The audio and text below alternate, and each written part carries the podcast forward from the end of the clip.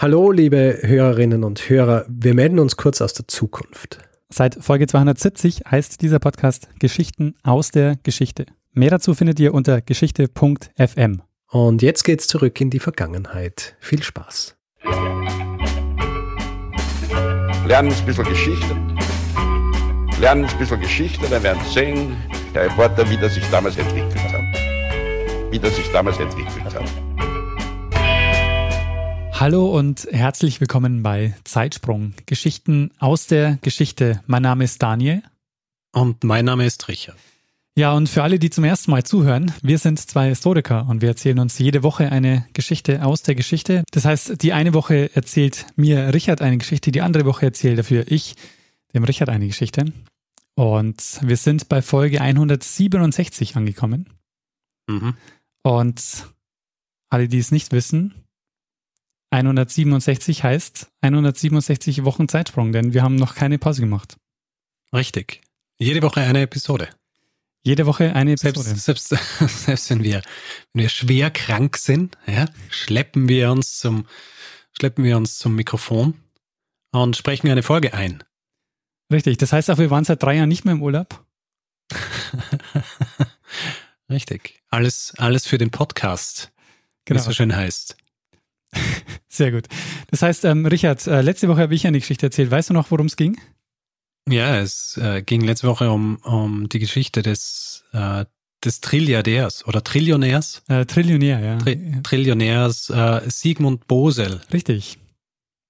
Der einen kometenhaften Aufstieg äh, hatte und dann äh, leider auch entsprechend viel. Das heißt, wir waren letzte Woche in der Zwischenkriegszeit äh, in Österreich unterwegs um, wohin so springen wir diesmal? Wir springen diesmal ins 18. Jahrhundert. Okay. Das kann viel sein. Willst du noch mehr wissen, oder? du musst die richtigen Fragen stellen dann. Ähm, so ein bisschen, ähm, wo befinden wir uns? Wir befinden uns wie so oft in, in Großbritannien. Äh, 18. Jahrhundert Großbritannien, alles klar? Genauer befinden wir uns in England und noch genauer befinden wir uns in, in einem Ort namens Godalming oder Godalming oder Godalming. Mhm. Äh, kommt darauf an, wie man es ausspricht. Auf Deutsch würde man sagen Godalming. Ja. ja. das Jahr, in das wir springen, ist das Jahr 1726. Aha. Und wir haben eine Protagonistin. Wir haben eine Protagonistin in dieser Geschichte und ähm, wenn ich jetzt den Namen sage, vielleicht, vielleicht weißt du schon, um was es geht. Mhm. Weil die Geschichte ist nicht äh, ganz unbekannt für alle, die sich für ein bisschen äh, schrägere Dinge interessieren. Ja. Aber ähm, äh, schauen wir mal. Es geht in dieser Episode um eine Frau namens Mary Toft. Mary Toft. Na, das sagt man nichts. Mary Toft wie Toffifee, nur ohne Ife und mit T. das war, äh, also es, mit Toffifee hat es äh, also nichts zu tun. Also die Toff, Schreibweise. Äh, Anfang. Toff. Toff. Wie oft, wie, wie oft in deinem Leben stolperst du über ein Wort, das mit Toff anfängt? Deswegen habe ich Toffifee nehmen müssen. Alles klar. Okay. Ist auch naheliegend. Und nebenbei werden wir auch gesponsert von Toffifee. Leider nicht. Ich mag ja Toffifee sehr gern, muss ich sagen. ja. Nur so nebenbei. Du hast es ja schon probiert mit Beefy. Jetzt Toffifee. Mal gucken, was klappt. Ähm, Manna übrigens ist auch eine gute, ähm, eine, eine gute Süßigkeit. Ja, es geht aber hier jetzt leider nicht um Mary Munt, sondern es geht um, um Mary Toft. Mary Toft ist äh, zu dem Zeitpunkt äh, im Jahr 1726 25 Jahre alt und sie, mh, mm, sie ist eine Dienstmagd, beziehungsweise sie ist ähm, eine Dienstmagd, die im Feld arbeitet. Und sie ist verheiratet mit einem Tuchmacher namens Joshua Toft. Beide nicht sehr vermögend, wie man annehmen kann, wenn jemand Dienstmagd ist im, im 18. Jahrhundert, Anfang 18. Jahrhundert. Und wie vorhin schon erwähnt, sie lebt in einem kleinen Dorf namens Godalming in Surrey, was ein äh, Gebiet südwestlich von London ist. Was ist besonders an Mary Toft? Mary Toft ist schwanger. So besonders noch nicht. Allerdings, diese Schwangerschaft die wird leider frühzeitig abgebrochen, dadurch, dass sie im Jahr 1726 eine, eine Fehlgeburt erleidet. Am 27. September, also über einen Monat nachdem sie eigentlich eine Fehlgeburt erlitten hat, äh, bekommt sie plötzlich die Wehen. Bei ihr ist ihre, ihre Nachbarin, die Mary Gill, und die holt dann auch ihre Schwiegermutter, Anne Toft, die anwesend sind. Und an diesem Abend, am 27. September, als sie diese Wehen bekommt, gebiert Mary Toft. Allerdings gebiert sie, was die Anwesenden als etwas beschreiben, das einer leberlosen Katze ähnelt. Ach. Mary Toft also gebiert ist, was, was bezeichnet wird als eine leberlose Katze. Fragen wir nicht, wie man, wie man, wie man identifizieren kann, dass eine Katze keine Leber hat. Ähm, tot, natürlich, ja, was sie gebiert. Mhm. Die Familie beschließt daraufhin naheliegenderweise, dass sie Hilfe holen. Und zwar holen sie die Hilfe in, in der Form eines äh, Geburtshelfers oder wie man im Englischen sagt, Man Midwife mhm. namens John Howard. Und diesen Namen John Howard merkst du am besten. Kommt wieder vor. Dieser John Howard kommt, also kommt jetzt nochmal vor, aber später dann auch nochmal. Also dieser John Howard kommt am nächsten Tag zu, zu Mary Toft, wo ihm dann nicht nur diese, diese leberlose Katze gezeigt wird, sondern auch andere Tierteile, die laut Anne Toft, ihrer Schwiegermutter, im Lauf der Nacht quasi, ähm, wie soll ich sagen, aus Mary Toft äh, entnommen worden sind. Mhm. Und das ist auch nur der Beginn einer recht langen Geburt, so will. Denn dann am nächsten Tag kommt John Howard wieder und ist ihr dann dabei behilflich, noch mehr dieser Tierteile zu gebären. Und im Lauf dieses, dieses Monats, dieses folgenden Monats äh, auf, auf, auf diese Geburten, wird sie insgesamt einen Hasenkopf, Bein einer Katze und an einem einzigen Tag neun tote Hasenbabys auf die Welt bringen. Der Geburtshelfer John Howard ist natürlich entsprechend überrascht und auch natürlich äh, fasziniert und es ist ja im Grunde Sensation.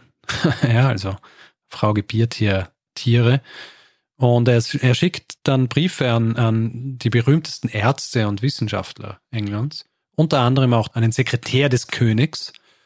Dieser Sekretär des Königs setzt den König davon in Kenntnis, dass diese Sache passiert ist. König zu diesem Zeitpunkt hm, weißt du, wer das ist oder soll ich es einfach sagen? Ähm, irgendein George. Richtig. Ein unwichtiger König, deswegen hat man ihm den Beinamen irgendeiner gegeben. Es ist George der Erste. Ah, ja. George, George the First. Georg, äh, Georg. Ja, aber man kann eigentlich Georg sagen, weil er ist Hannoveraner, von daher. Ja. Georg, ja, also der Georg. Der Erste, der, der ist natürlich verwundert über so eine Sache und äh, was hier in seinem Reich passiert und will der Sache nachgehen und er schickt zwei Männer zu Mary Toft nach Surrey und zwar einen gewissen Nathaniel äh, Saint André oder einen Nathaniel Saint André. ist, äh, er ist wahrscheinlich nicht Nathaniel, sondern Nathaniel, weil er ist Schweizer. Er ist Schweizer Anatom und er ist der Leibarzt des Königs und er schickt äh, einen gewissen Samuel Molyneux, der der Sekretär des Prinzen von Wales ist, also des Thronfolgers. Die beiden erreichen am 15. November Guildford und Guildford ist der nahe äh, nächstgrößere Ort bei Godalming. Dorthin äh, ist in der Zwischenzeit Mary verlegt worden, damit man sie besser untersuchen kann. Und diese Männer kommen dorthin zu Mary und in Gegenwart dieser Männer gebiert Mary dann noch einmal einige tote Hasen. Nathaniel, Nathaniel Saint-André ist begeistert von dieser, von dieser medizinischen Sensation und zweifelt keine Sekunde dran, dass das äh, einfach hier mit rechten Dingen zugeht.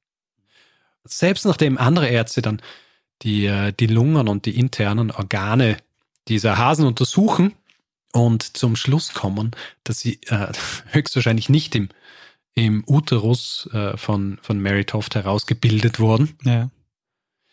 Ähm, er glaubt er trotzdem noch dran. Äh, Saint André ist der Meinung, dass diese Geburten äh, übernatürlich seien. Mhm. Und äh, er nimmt dann auch ein paar Exemplare dieser toten Hasen mit, ähm, um sie dem König zu zeigen und dem, dem Prince of Wales, wie man es halt macht. Ja? Der König, nachdem er Antwort, beziehungsweise nachdem er diese, diese Exemplare sieht, diese Hasen, die hier geboren worden sind und äh, sein, sein Leibarzt, sein eigener Leibarzt ihm sagt, hier ist was Außergewöhnliches passiert. Diese Frau hat Hasen, auch wenn sie tot sind, aber auf jeden Fall hat sie Hasen geboren. Äh, der König beschließt dann, das noch genauer untersuchen zu lassen. Und er, er schickt nochmal einen Spezialisten nach Guildford, und zwar den deutschen Chirurgen Syriacus Ahlers, Mhm. der sich die ganze Sache noch einmal anschauen soll. Und Ahlers kommt dorthin und ähm, untersucht Toft, Mary Toft, und wird selber auch Zeuge einiger, einiger Hasengeburten. Äh, sie gebiert jetzt schon einige Monate lang Hasen.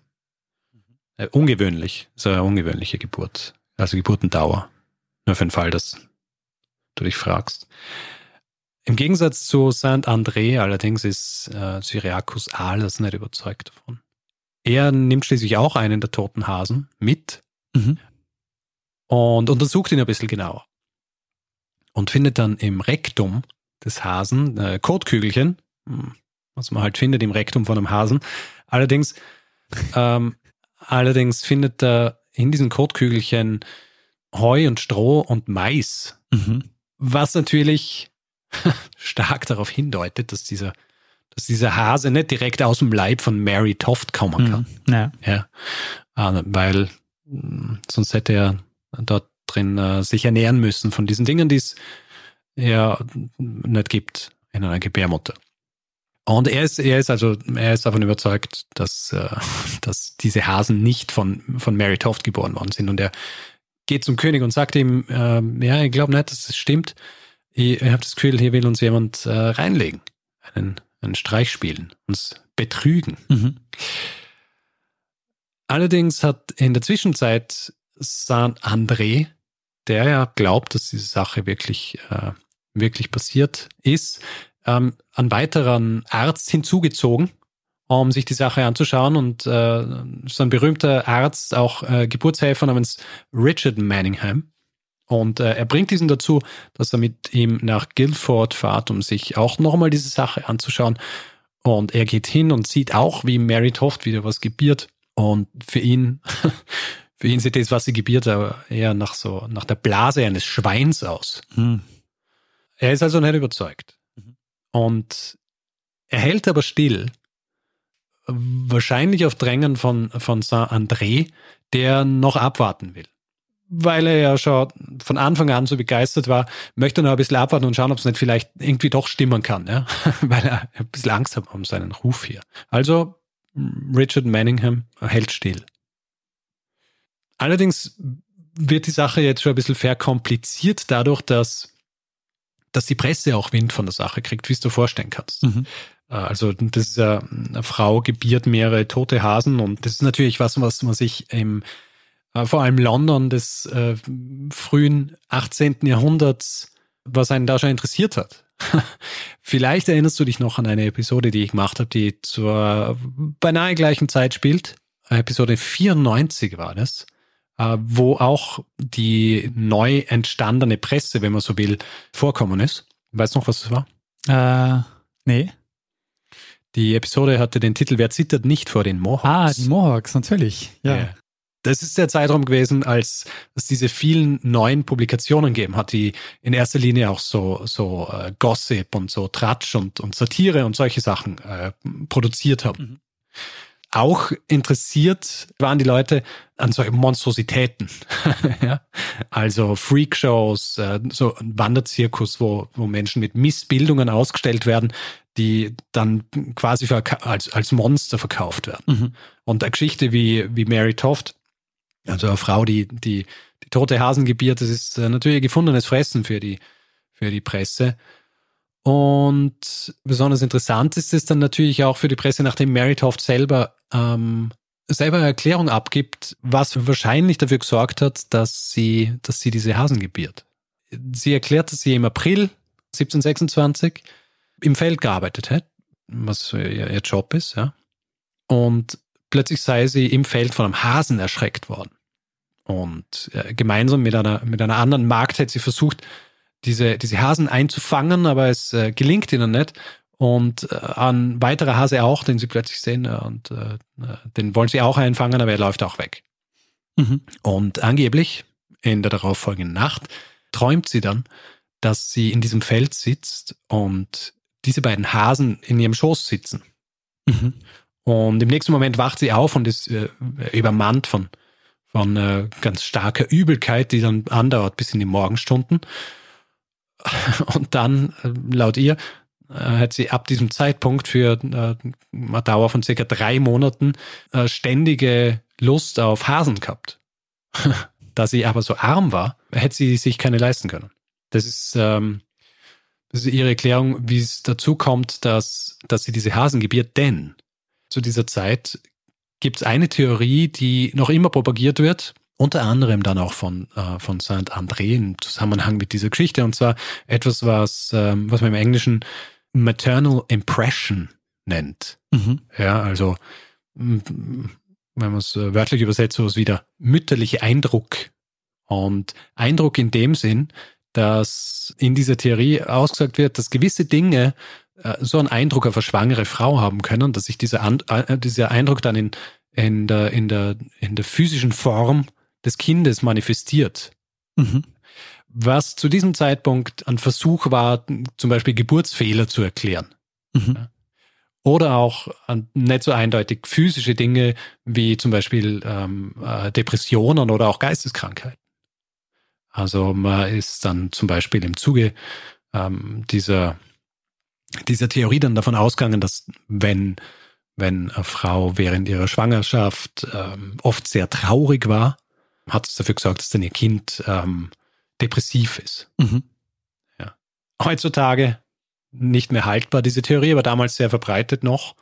Und im, im Fall der Mary Toft soll das eben bedeutet haben, dass diese Begegnung mit diesen beiden Hasen im Feld dann dafür sorgt, dass das Kind, mit dem sie schwanger ist, zu Hasen wird. mhm. Beziehungsweise dann aussieht wie, wie Hasen. Für uns natürlich heutzutage ähm, eine Hanebüchen-Erklärung, aber Medizin damals war ein bisschen was anderes als heutzutage. Mhm. Mary Toft wird am 29. November nach London gebracht, damit sie noch genauer untersucht werden kann. Saint-André kontaktiert einen weiteren Geburtshelfer und Arzt, weiterhin auf der Suche nach jemandem, der, der seine, seine Geschichte bestätigt, beziehungsweise die ganze Geschichte bestätigt. Äh, dieser Arzt ist ein gewisser Dr. James Douglas und dieser Dr. James Douglas soll eben bestätigen, dass diese Geburten tatsächlich so passiert sind. Warum das für San André so wichtig ist, äh, erfährst gleich. Dieser James Douglas geht also nach London und Mary Toft ist in Lacey's Banyo gebracht worden, also in ein, in ein Bathhouse, ein Badehaus in den Londoner Leicester Fields. Und er kommt dort an, um sich Mary und eventuell eine weitere Geburt dieser Hasen anzuschauen und wird auch dort schon von, von einer großen Gruppe von anderen Ärzten erwartet, mhm. die auch von San André herbeigerufen worden sind, damit sie sich das anschauen. Allerdings, und das leider eben zum Nachteil von San André, ist Dr. Douglas nicht davon überzeugt und geht relativ schnell von einem Betrug aus. Zwischen 30. November und 3. Dezember wird Mary dann also genauer beobachtet. Es kommt allerdings zu keiner weiteren Hasengeburt mehr. Sie bekommt aber immer wieder die Wehen. Zusätzlich leidet sie aber auch an Infektionen, äh, die so stark sind, dass sie teilweise dann auch das Bewusstsein verliert. Und die Meinung der anwesenden Ärzte ist geteilt. Also manche glauben tatsächlich, dass Mary, Mary Toft diese Hasen auf die Welt gebracht hat. Andere zweifeln es stark an. Und ähm, andere wieder sind relativ sicher, dass hier einfach äh, betrogen wird. Die ganze Sache ein großer Betrug ist. Aber was wäre der Grund äh, für Sie äh, zu betrügen? Das äh, sprechen wir später noch. Okay. Drüber. Saint-André ist so überzeugt davon, dass diese Geschichte stimmt und äh, veröffentlicht schon am 3. Dezember seine, seine Sicht der Dinge, beziehungsweise ein kleines Werk über diese Hasengeburten. Im Original heißt das Ganze A Short Narrative of an Extraordinary Delivery of Rabbits. Also eine kurze Geschichte einer außergewöhnlichen Geburt von Hasen. Mhm. Ähm, Dr. Douglas, dem er dieses das Buch in einer Vorversion zu lesen gibt, beziehungsweise dieses äh, Pamphlet, äh, tut das Ganze ab und nennt das Buch nichts als eine Ansammlung von Unmöglichkeiten. Und tatsächlich ist es so, äh, während Mary also noch in diesem Bathhaus liegt, wird ein Dienstbote bzw. ein Angestellter dieses Hauses dabei erwischt, wie er versucht, einen Hasen in Mary Tofts Zimmer zu schmuggeln. Und er gesteht dann den Ärzten, vor allem eben auch dem äh, Zweifler Douglas und auch dem mittlerweile wieder anwesenden Manningham, von dem wir ja vorher schon gehört haben. Er bestätigt ihnen, oder er bestätigt ihnen nicht, sondern er sagt ihnen, dass die Schwägerin von Mary Toft, eine gewisse Margaret Toft, äh, ihn dazu gebracht hätte, dass er äh, den, den kleinsten Hasen findet, den, den man finden kann und ihn bringt. Und Douglas und Manningham sind jetzt natürlich davon überzeugt, dass das Ganze ein, ein großer Betrug ist. Lassen es aber noch nicht auffliegen, weil sie eigentlich wollen, dass Mary sich selber verrät. Mhm. Und äh, kurz darauf ist es auch so, dass Mary dann wieder die Wehen bekommt. Allerdings äh, gebiert sie nichts. Das ist der Zeitpunkt, wo dann Douglas und, und Manningham einen, ähm, einen Justice of Peace kommen lassen, also quasi einen, einen Vertreter des, äh, des Gerichts, ein gewisser Sir Thomas Clarges, vor diesem, vor diesem Vertreter der Justiz gibt nochmal dieser, dieser Angestellte an, dass er angestiftet worden ist, um diesen Hasen zu bringen.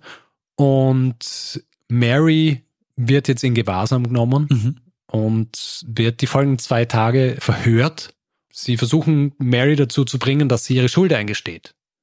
Und äh, sie bleibt aber dabei und, und, und bleibt bei ihrer Geschichte und sagt, ja, sie hat, sie hat diese Hasen wirklich geboren. Das geht zwei Tage lang so und erst als Manningham ihr dann androht, dass er, um zu überprüfen, ob das stimmt, was sie sagt, einige höchstwahrscheinlich schmerzhafte experimentelle Operationen an ihr durchführen muss, lenkt sie dann ein und am 7. Dezember 1726 gesteht sie, dass sie äh, sich diese toten Hasen selbst eingeführt hat. Hm. Im Zuge dieses Geständnisses belastet sie dann auch noch ein paar andere Menschen, die mit ihr unter einer Decke gesteckt haben. Uh, unter anderem ihre Schwiegermutter, hm. die von Anfang an dabei war, und eben auch dieser ursprüngliche Geburtshelfer John Howard, von dem ich gesagt habe, dass du dir den Namen merken sollst, was uh, eigentlich unnötig war, weil ich habe mir jetzt eh noch einmal genommen.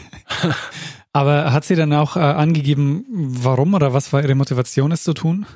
Ich glaube, so dezidiert ist nicht angegeben worden, warum sie es gemacht hat. Es ist höchstwahrscheinlich so, dass sie einfach eine Sensation sein wollte und damit ihr Geld verdienen. Mhm weil ich ja vorhin gesagt habe, dass in dieser Gesellschaft damals schon so ein Interesse daran war an sogenannten Monstrositäten oder solchen ungewöhnlichen Dingen und dass sie eben der Meinung waren, dass sie, wenn sie diese Sache machen, dass sie dann damit viel Geld verdienen können.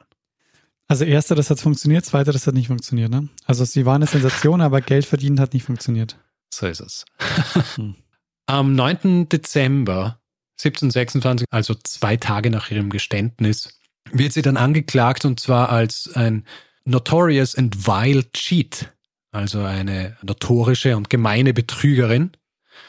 Und sie wird ins Bridewell Prison gesteckt, wo angeblich die Wärter sie dann ausstellen. Ja, mhm. Also größeren Gruppen, die kommen, erlauben, dass sie anstarren, beziehungsweise bewundern als diese wahrscheinlich für manche noch immer so ein bisschen eigentümliche Gestalt, die hier Hasen geboren hat. Hm. Aber sie hat damit Weil eigentlich niemanden anderen geschädigt, eigentlich doch. Ähm, Na, eigentlich nicht. Also, dass sie dann trotzdem verurteilt wird dafür und ins Gefängnis kommt, ist äh, schon hart. Ich habe nicht gesagt, dass sie verurteilt wurde. Ach so, Entschuldigung. sie ist angeklagt worden. Aber bevor wir noch zu dem weiteren Schicksal kommen, noch ein bisschen was über die, die Nachwehen, wenn man so will, dieser Affäre in der Öffentlichkeit ist diese Affäre dann so ein Anlass, der Leute sich lustig zu machen über die Leichtgläubigkeit der Ärzte. Mhm. Also allen voran hier Saint-André, der von Anfang an der Meinung war, dass, dass hier wirklich Hasen geboren worden sind, auch gleich diese Schrift über diese Sache veröffentlicht hat. Die Schrift dieses Pamphlet, von dem ich gesprochen habe, ist am 3. Dezember rausgekommen. Am 7. Dezember gesteht sie, am 9. Dezember wird sie ins äh, Gefängnis gebracht und am 9. veröffentlicht André auch im Daily Journal eine Anzeige, in der er versucht, so ein bisschen Schadensbegrenzung zu machen. Und zwar versucht er sich so recht zu fertigen in dieser Anzeige und sei, sagt, er sei getäuscht worden. Mhm. Und er kann eigentlich nichts dafür. Es werden im Zuge dieser Affäre auch viele andere Traktate und Pamphlete ähm, veröffentlicht, viele davon satirisch und äh, machen sich auch lustig über die Ärzte und über die Gutgläubigkeit und, Und diese Dinge, manche sind auch recht krude.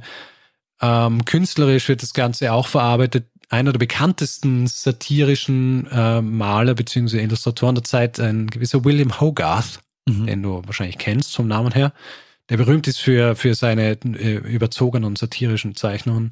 Der macht auch einige Illustrationen zu diesem Thema.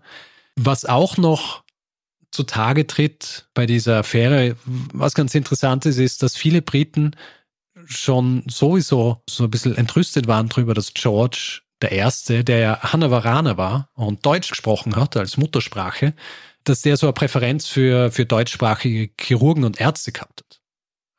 Und diese Mary Toft-Affäre ist ein guter Zeitpunkt eigentlich, um sich dann eben nicht nur über die Ärzteschaft allgemein, sondern auch spezifisch über diese deutschsprachigen Spezialisten lustig zu machen, wie zum Beispiel diesen Nathaniel Saint-André mhm. aus der Schweiz. Und in einigen Pamphleten werden diese, diese Spezialisten, diese Ärzte dann eben nicht nur als leichtgläubig hin, hingestellt, sondern teilweise sogar als äh, Scharlatane. Ich meine, man muss natürlich sagen, wenn man sich den Stand der Medizin zu dieser Zeit ansieht, ja, ist es nicht so verwunderlich, dass Leute als teilweise als Scharlatane äh, dargestellt werden, weil wahrscheinlich die Grenzen fließend waren. Das Ganze hat dann für hm, Saint-André auch wirklich gröbere Auswirkungen. Mhm. Ähm, er wird vom Hof entlassen, also seine, wird nicht mehr bezahlt vom Hof. Seine Patienten bleiben aus. Das Einzige, was er behalten darf, ist den Titel des Hofanatoms ist also sein Job am Hof los. Zwei Jahre später, so nebenbei, behandelt er diesen Molyneux, von dem ich vorher schon gesprochen habe, diesem Sekretär, der, der ähm, zu diesem Zeitpunkt Member of Parliament ist. Der stirbt allerdings und äh, noch in der gleichen Nacht, als der stirbt, brennt Saint-André mit der Frau von Molyneux durch. äh, wird, dann im, wird dann im Zuge dessen von einem Verwandten von Molyneux verklagt. Er behauptet, dass, dass äh, Saint-André den Molyneux vergiftet hätte wird allerdings freigesprochen, heiratet dann die Witwe von Molyneux und zieht dann mit ihr nach Southampton, praktiziert aber nicht mehr, lebt dann mit ihr dort und macht so Dinge wie Botanik und Gartenarbeit und äh, Architektur. Aber nachdem seine Frau stirbt, verliert er sein Einkommen, weil sie von ihrem Erbe gelebt haben. Mhm. Und im Jahr 1776, also einige Zeit nach dieser Affäre, 96-jährig, stirbt er dann in einem Armenhaus. Hm. Und angeblich soll er bis an sein Lebensende keinen Hasen mehr gegessen haben. Ja, das klingt wie eine schöne Anekdote natürlich. na, na, es stimmt sicher. So wie alles, was äh, passiert ist in dieser Geschichte. Was wird aus Mary Toft? Ich habe es vorher schon anklingen lassen. Die Anklage gegen sie wird fallen gelassen weniger aus Mangel an Beweisen oder weil hier jemand besonders gnädig war, mhm. sondern in erster Linie, um nicht noch mehr Aufmerksamkeit auf diese, auf diese schon recht peinliche Affäre zu lenken. Mhm. Sie wird also nach, nach äh, ein paar Monaten im Gefängnis wird sie entlassen und ab da hört man eigentlich nicht mehr viel von ihr. Also quasi ihr, ihre 15 Minutes of Fame, wenn man will, sind vorbei, bis auf hin und wieder, angeblich, hat der Duke of Richmond, der in der Nähe von Guildford, also wo sie ja in der Nähe gewohnt hat, der hat dort äh, Anwesen gehabt und angeblich hat er sie noch hin und wieder Gästen bei Dinnerpartys quasi gezeigt. Mhm. Wieder im, im, im Rahmen von diesem Verlangen der Leute, solche Dinge zu sehen oder solche Personen zu sehen, die irgendwie außergewöhnlich waren. Mhm. Sie stirbt dann schließlich am 13. Jänner 1763 und was recht außergewöhnlich ist, ihr Nachruf oder Nachrufe auf sie werden in den großen Londoner Zeitungen veröffentlicht. Ähm, also so wie eigentlich nur bekannte und große Würdenträger und so weiter ihre Nachrufe gekriegt haben, kriegt sie dann auch in den, in den Londoner Zeitungen ihren, ihren Nachruf. Ja, das war die Geschichte von Mary Toft und den Hasengeburten. das ist jetzt ja was hier. Also so spektakulär die Geschichte war, ähm, so unspektakulär hast du jetzt äh, die Geschichte zu Ende gebracht. Hm, naja, das ist halt Geschichte, Daniel. Ach so. Nicht jede Geschichte endet wahnsinnig spektakulär. Also ich glaube, das Spektakuläre hier war eigentlich am Anfang. ja. Der Rest ist, ähm, ist wenig spektakulär, aber es zeigt gut, wie Medizin und wie Gesellschaft und diese Dinge zu dieser Zeit funktioniert haben. Ja, absolut. Und wie sie auch zusammengewirkt haben.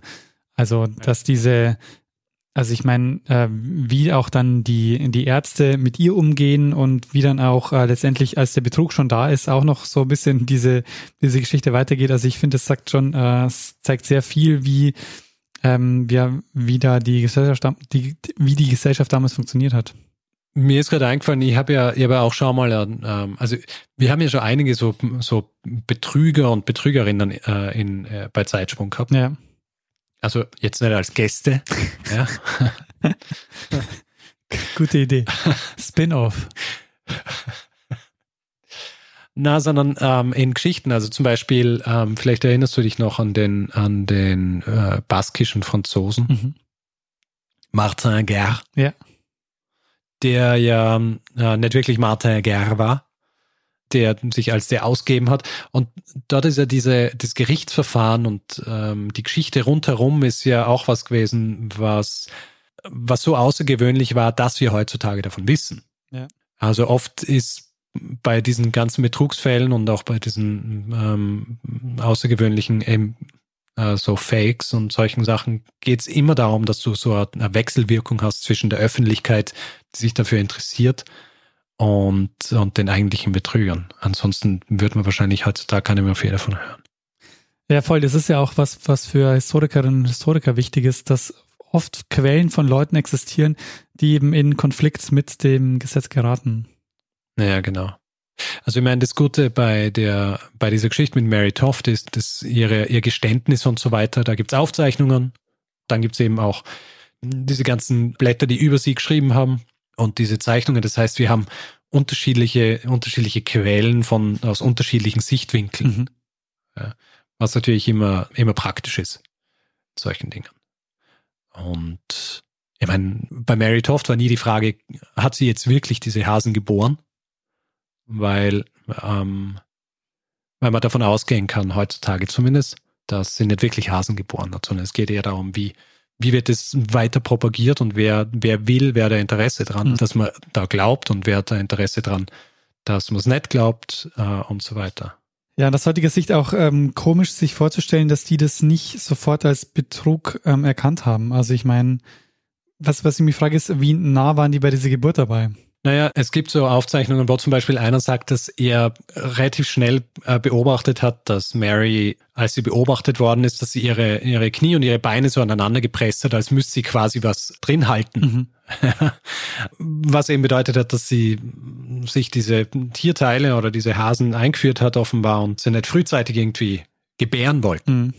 Und hat deswegen und also es war vielen, uh, vielen ist es klar gewesen, dass hier, dass hier was nicht stimmt und haben auch irgendwie gesehen, die, die Anzeichen, dass es nicht stimmt. Andere hingegen, ich meine, wenn du den, den, den Leibarzt des Königs hast und der Leibarzt des Königs sagt ja, du, ich glaube, das ist wahr oder ich will, dass das wahr ist oder ich will, dass quasi in der Öffentlichkeit das so verbreitet wird, dass es wahr ist, dann wirst als äh, nicht so angesehener Arzt oder als nicht so bekannter Arzt oder nicht als Hofarzt oder als nicht Hofarzt wirst du wahrscheinlich äh, zweimal drüber nachdenken, ob du jetzt gleich hier äh, schreiend rausrennst und sagst, das ist ein großer Betrug. Ja. Also da sehen unterschiedliche Zwänge und Dringlichkeiten, die auf einen wirken. Ja, und auch ihre Motivation, es zu machen. Also ich meine, ähm, das ist ja dann nicht nur, dass hier rumgereicht wird, sondern das ist ja auch, also ähm, ja. Naja, bei, bei weißt du, ähm, Mary Toft ist nicht reich. Im Gegenteil, sie ist recht arm. Und in relativ ausweglosen Situationen oder in Situationen ohne Hoffnung machen die Leute halt viele Dinge, die ihnen eventuell die Möglichkeit geben, aus dieser Situation rauszukommen, in der sie sind. Und für, für Mary Toft war diese Möglichkeit eben, dass sie eine medizinische Sensation wird, ja. Und ja. diese und diese quasi übernatürliche Geburt oder diese Geburt auf der Basis der Maternal Impression ähm, hat und dann ähm, ja, bekannt wird. Und äh, bekannt ist sie worden, nur hat es halt nicht so funktioniert mit, mit dem Ausbrechen aus ihrer ökonomischen Situation. Ja, aber Bekanntheit insofern immer noch äh, da, dass, ähm, dass ein, ein Podcast, ein Geschichtspodcast eine Folge über sie macht. Ich habe diese Geschichte auch nicht gekannt, aber ich habe einen Hinweis bekommen mhm. und zwar von Kurt. Ah. Ähm, Kurt hat mir diesen Hinweis bekommen. Äh, Kurt selber äh, hat ja hat auch einen Geschichte-Blog, äh, wo er auch über unterschiedliche Sachen schreibt. Äh, Zeitpunkte.eu heißt es. Ah, sehr gut. Und ähm, ja, auch äh, so ein bisschen Geschichten aus der Geschichte. Ja. Und er hat mir diesen Hinweis geschickt und ähm, ja, jetzt ähm, habe ich darüber gesprochen. Ja, sehr schön. Ja, vielen Dank äh, kurz für den Hinweis. Ja, vielen Dank. Ähm, Themenpate. Genau, sehr gut. Und äh, also diese, diese Mary Toft-Geschichte ähm, ist natürlich so absurd, dass die ähm, auch so recht verbreitet ist im Internet, also auf den entsprechenden Seiten, die sich mit weirden Geschichtsdingen oder überhaupt weirden Sachen auseinandersetzen. So ein bisschen wie ähm, die Geschichte der Aubigny, Ja. der, der fechtenden Sängerin, das ja auch irgendwie ein griffiges Thema ist, mit dem man gut irgendwie ähm, die Leute fesseln kann. Ja. So wie eben auch die Hasengeburt von, von Mary Toft. Ja, sehr gut. Also, Ja, würde ich sagen, können wir aber jetzt äh, Sack zumachen, oder? machen wir den Sack zu und, äh, und schließen den Vorhang für diese Sehr Episode. gut. Schließen den Vorhang für diese Episode. Machen wir einen Feedback-Hinweisblock. Machen wir das. Also wer Feedback geben will zu dieser Episode oder zu anderen, macht es entweder per E-Mail feedback.zeitsprung.fm oder auf unserer Seite zeitsprung.fm. Auf Twitter sind wir auch twitter.com slash zeitsprung.fm und auf Facebook sind wir auch facebook.com slash zeitsprung.fm und wer Reviews schreiben will, Sterne vergeben, uns einfach bewerten will, kann es zum Beispiel auf iTunes machen oder auch auf panoptikum.io. Ja, und außerdem gibt es die Möglichkeit, uns finanziell zu unterstützen. Wir freuen uns über alle, die uns ein bisschen was in den Hut werfen und uns hier dabei unterstützen, äh, jede Woche eine neue Folge zu erzählen. Ähm, wir haben alle Hinweise, die ihr braucht, um uns was zukommen zu lassen, auf der Webseite zusammengefasst. Und wir bedanken uns in dieser Woche bei Frank, Derek, Christoph, Dieter, Dirk, Helmut, Marc, Steffen und Luca. Äh, vielen, vielen Dank für eure Unterstützung. Ja, vielen herzlichen Dank. Ja, Richard, ähm, und was bleibt uns da noch? Uns bleibt eigentlich nur noch, dass wir einem das letzte Wort geben, der es immer hat. Bruno Kreisky. Lernen ein bisschen Geschichte. Lernen ein bisschen Geschichte, dann werden Sie sehen, der Reporter, wie das sich damals entwickelt hat. Wie das sich damals entwickelt hat. Du weißt ja, du, du kannst es ja mit den Windrichtungen, gell? Ja, ja, genau. Also, Deswegen, deswegen muss ich nicht sagen unten links, sondern äh, sage einfach südwestlich. na, das Ding ist ja, ich bin ja ähm, Rechts-Links-Legastheniker, das heißt, ich kann rechts-links wirklich nicht auseinanderhalten, aber die ähm, Himmelsrichtungen, die gehen sehr gut. Also das Einfachste, was ich gelernt habe, für Leute, die, die links und rechts nicht auseinanderhalten können, ist, dass äh, links dort ist, wo der Fahrer sitzt. Oder die Fahrerin. und rechts der Beifahrer oder die Beifahrerin. Ja, aber das heißt auch Zumindest wenn man nicht in England ist. immer, äh, genau, Oder in Australien. Aber aber das auch solche Eselsbrücken setzen voraus, dass man kurz drüber nachdenken muss, wo rechts und links ist und das ist schon genau der Moment, der, der mir fehlt, spontane Entscheidungen zu treffen. Ja, also die Tatsache, dass ich immer betone, äh, falls dir die Windrichtungen irgendwie Schwierigkeiten bereiten, ist ja, dass, dass ich immer nachdenken muss drüber. Und zwar muss ich immer diesen Spruch von mir geben. Also in meinem, äh, quasi in meinem inneren, äh, innerer Dialog, ja, Ja. sagst du zu mir, ähm, nicht ohne Seife waschen. Ah, ja. Ja? Der Klassiker. Im Uhrzeigersinn. Ja. Ja? Und dann weiß ich immer, ah ja, Osten, Westen, ja. Jedenfalls, südwestlich von London liegt Surrey und da liegt Godalming, wo Mary Toft lebt.